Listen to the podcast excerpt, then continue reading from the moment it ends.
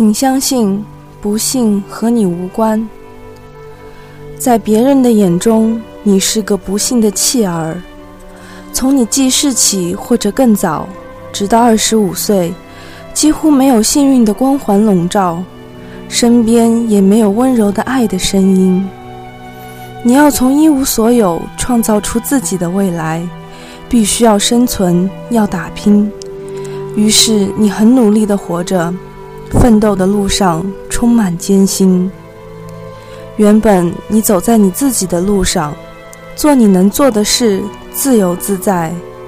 但在人们的惋惜声中，有一天你会发现，自己的命运的确是不幸的。而当你遭遇困境，会不由自主地将一切归咎于自己的身世和家境。你曾经不止一次地仰望星空，无数次地放声歌唱。我的未来不是梦。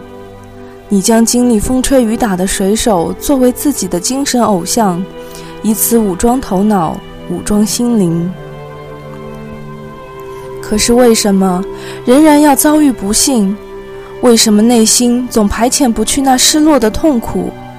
为什么一路拼搏，却仍然无法找到幸福的影子？为什么屡败屡逃，却屡次不得解脱？你从来不相信命运，你知道命运握在自己的手中。小时候看见过别人家的孩子有漂亮的衣服穿，有好吃的蛋糕享受，而你的父母只是一次次对你说：“咱们不能和人家比，知道吗？”你点点头，咽下口水，吞进去许多委屈的眼泪。在你六岁的时候，你对妈妈说：“我也想吃蛋糕，也想要漂亮的衣服，为什么我们没有？”你的妈妈这样回答你：“咱们家里穷，没有钱，你等到有钱的时候再拥有这些吧。”从此，在你六岁的心灵里，有一种意识在悄悄地萌芽，这就是竞争意识。从那天开始。你鄙视那些零食、衣服，还有玩具；你也鄙视那些拥有这些东西的人。你也决定从此要把他们踩在脚下，不屑一顾。你想用成绩来超越他们，证明你比他们强。你相信通过自己不懈的努力，一定可以战胜那些金金钱上比你富足的人。果然，当你用勇敢和毅力。从老师那里拿到完美的成绩，从长辈那里收获赞许的目光，从同学那里得到少有的尊重，你的心在深夜的时候会有一丝丝的快感。外界的喝彩声好比是华美的葡萄美酒，让你沉醉其中。每当天亮的时候，你就全副武装，准备去进行下一场战斗。你的人生没有休息，只有战斗。在你的心灵深处，难得放松，只有紧张，因为每天都在战场上，因为随时会有人超过你。在你紧绷的神经里，感觉只要稍不留心，就会被别人迎头赶上，你就会落在后面，变成众矢之的，一文不值。于是，在那些稍有差池的日子里，你会坐立不安、茶饭不思；你的成绩稍逊于他人，就会吓出一头冷汗。你会觉得愤怒，那种怒火向内奔涌，像是一颗愤怒的子弹，最终射中的都是你。你对自己怒吼：“你为什么这么不争气？你为什么要这样放弃自己？”这个时候，你想起了六岁的时候父母那凝重的表情，他们曾经一遍遍地叮嘱过你：“孩子，咱们没有退路，只有拼命的努力，才可以得到你想要的东西。”面对每一次小小的差错，你辗转难眠，一遍遍地谴责自己，用强硬的声音训斥你自己，甚至不惜在灵魂深处鞭打你自己。这是你对自己的拷问，也是你对自己的惩罚。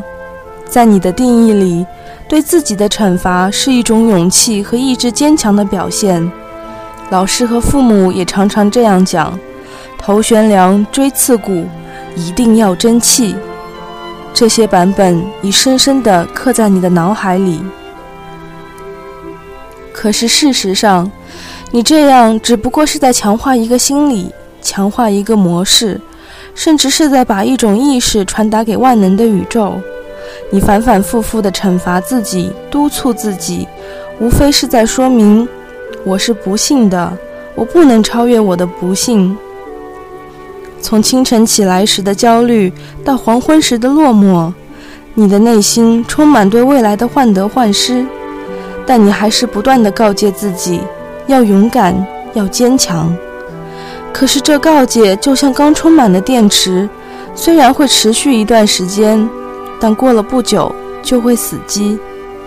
你越来越力不从心，你灰心失望，对自己充满了痛恨之感。不是因为你不够努力，不是因为你不够争气，而是因为你不够体谅你自己，不够接纳你自己。你不接纳你自己，就代表着你不愿意看清你自己，你不愿意看清夹在幸运与不幸运之间的自己，所以你不断制造苦难来为难你自己。压力可以增强战斗力。但是过多的压力却会制造苦痛。你见过那只一直围着自己团团转的小猫吗？它的苦痛在于一直执着于想要抓住自己的尾巴，却不知所以，而且即便到老死都不放弃。你的苦痛在于一直把自己定位在不幸的位置上。幸运与不幸运，这是人类制造等级差别时衍生的一个符号。有人把它当做一张轻薄的纸，一撕了之。可你为何总要抓住不放，并将它贴在自己的身上，以此告诫自己成为标签上的不幸品牌？阿基米德曾经说过：“给我一个杠杆，我可以撬动整个地球。